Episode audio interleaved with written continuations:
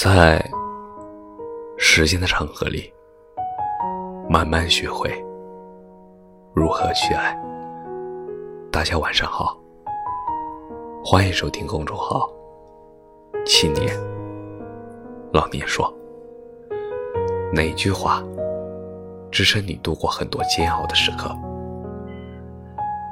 以前我一直觉得复读的那一年，是我这辈子。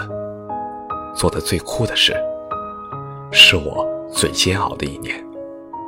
那一年，我写在笔记本上这么一句话：“你背单词时，阿拉斯加的鳕鱼正跃出水面；你算数学题时，太平洋彼岸的海鸥振动翅膀，掠过城市上空；你晚自习时。”积雪上的夜空，散满了五彩斑斓。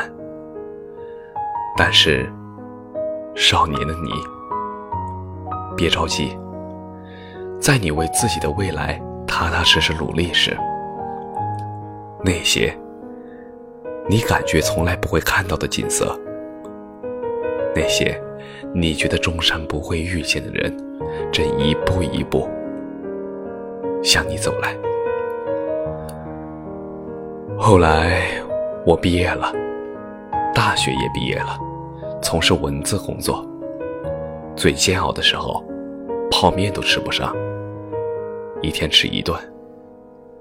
那会儿，我记住了何炅老师的一句话，大体是这样的：坚持不了就放弃，没有人会说你，没有人会去骂你，因为。